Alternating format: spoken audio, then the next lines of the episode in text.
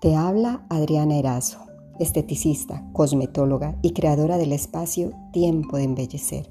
Bienvenidos a este podcast, que será mi tiempo para compartir todo lo que hay en este mundo de la belleza y el ser, y que quiero que se convierta en tu tiempo para aprender, descubrir y ser mejor. Empezamos.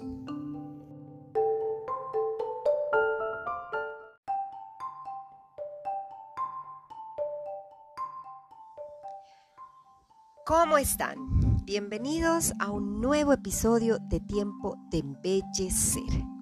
Hablándoles hoy de un temita del que a la vez hay mucho que hablar, pero que ya todo se ha hablado. El acné. El acné es una enfermedad plurifactorial eso significa que tiene muchos factores que la originan. Causada por una bacteria, Cutibacterium magnes. La glándula sebácea hiperproduce sebo, tapona el poro, se acumula este sebo en el poro, cambia el pH y ahí ataca la bacteria. Es así, sencillo y simple. El acné tiene muchas clasificaciones, pero lo habitual, es clasificarla en acné leve, moderado y grave. El acné leve es lleno de pequeños comedones, muy papuloso y comúnmente se presenta entre los 10 y 13 años, 14, 15. El acné moderado tiene el sebo ya infectado y también está inflamado, con pústulas, y es más conocido como acné pustuloso. Es ese que ya uno lo puede pellizcar, digamos, o extraer en términos profesionales, y ya sale eh, este sebo con su infección.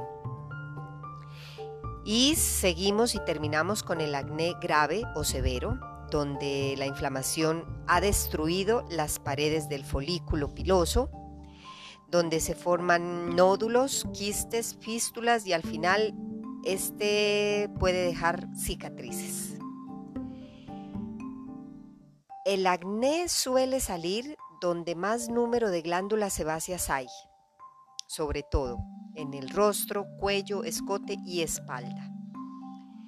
El acné no se relaciona tan demostradamente con la alimentación, pero sí con el azúcar, porque el azúcar daña en general la piel por el, por el efecto de glicación e influye también con el, con el envejecimiento.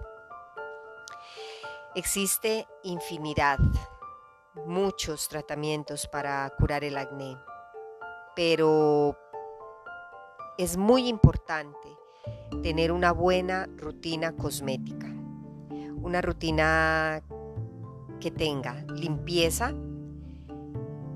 constante con un limpiador de un pH 5.5 y algunos hidroalfaácidos, alfa hidroácidos, perdón. Es muy importante hidratar también con productos ligeros, anticomedogénicos y seborreguladores. Algo que no debemos, no es negociable, la protección solar, con antisolares ligeros, oil free, que hoy por el mercado hay muchos. Y tener esa conciencia de que si no hay protección solar, por el contrario, el acné se puede aumentar. Y como tratamientos hay muchos esquemas según el tipo de acné, si es leve se trata con productos, si es moderado se hace tratamientos orales o con anticonceptivos y en el acné grave se trata con isotretinoína, que es uno de los medicamentos más comunes recetados por dermatólogos y que realmente sí logran un cambio y una mejoría de, de esta enfermedad y de esta patología de la piel. Una recomendación muy importante para todos, jóvenes y adultos, es no tocarse ni auto extraerse los granos, los comedones, las pústulas, más bien asistir a una cosmetóloga, un esteticista profesional y realizarse una limpieza, eh, una limpieza facial profunda eh, en un lugar donde realmente trabajen profesionalmente. Eso es todo. Como les dije, hay mucho de qué hablar, pero a la vez es lo mismo de siempre. El acné está ahí y junto con las manchas, la hiperpigmentación es un tema eterno en todo eh, el ámbito dermatológico, estético y también de cosmetólogas. Los dejo por hoy. Espero les haya servido de algo Tengan en cuenta esas tres claves, limpieza, hidratación y protección. Y acudir a un profesional. Los dejo. Un abrazo gigante y espero que compartan y que me sigan en este podcast y en mis redes sociales. Adriana Erazo, Estética y Bienestar. Y mi podcast, Tiempo de Embelle, Ser. Hasta pronto.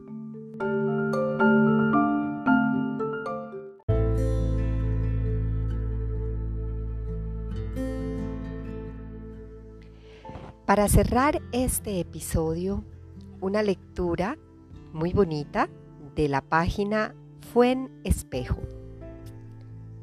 Me gusta. Me gusta, me gusta la gente que ríe y que su risa llena de alegría a los demás. Aquella gente que ríe con la frescura de un niño y su sonido cantarín te atrapa y te hace reír a la vez los de la risa contagiosa, que en una reunión hace estallar en carcajadas hasta la persona más seria del mundo. Me encanta la gente que tras su risa guarda mil historias para contar. Los de la risa sarcástica, que siempre buscan el doble sentido a las palabras y juega a su vez haciendo pensar a los demás. La gente que en medio de una conversación improvisa una canción porque acudió a una letra a su cabeza y pone a todos a tararear. Esa gente que cada día al levantarse ve el vaso de la vida medio lleno, aunque haya días que hasta el mediodía o la tarde o incluso la noche se resista, pero siempre con la certeza de que así será aquella que se rompió y se reconstruyó a pesar de las grietas y fue cristalizada en vez de oruga, emergió mariposa y levantó el vuelo. Esa, esa gente que te inyecta optimismo, la que jamás se duerme antes de esbozar un sueño con el que deslizarse en el mundo onírico la sonrisa en el rostro para así poder despertar creyendo.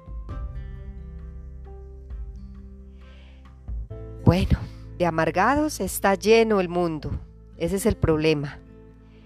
Pero no nos dejemos amargar, busquemos esas risas, seamos esas risas. Eso es la gente que aunque llore por dentro, ría por fuera.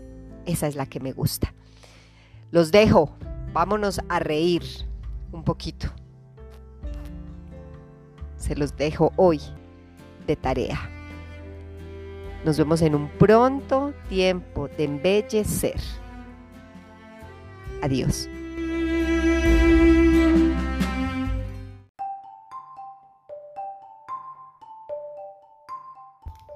Te espero en mi próximo episodio. Gracias por escucharme y por inspirarme. Y si te gustó, compártelo y así me vas a ayudar con la continuación de este proyecto. Gracias. Nos vemos en un pronto tiempo de embellecer.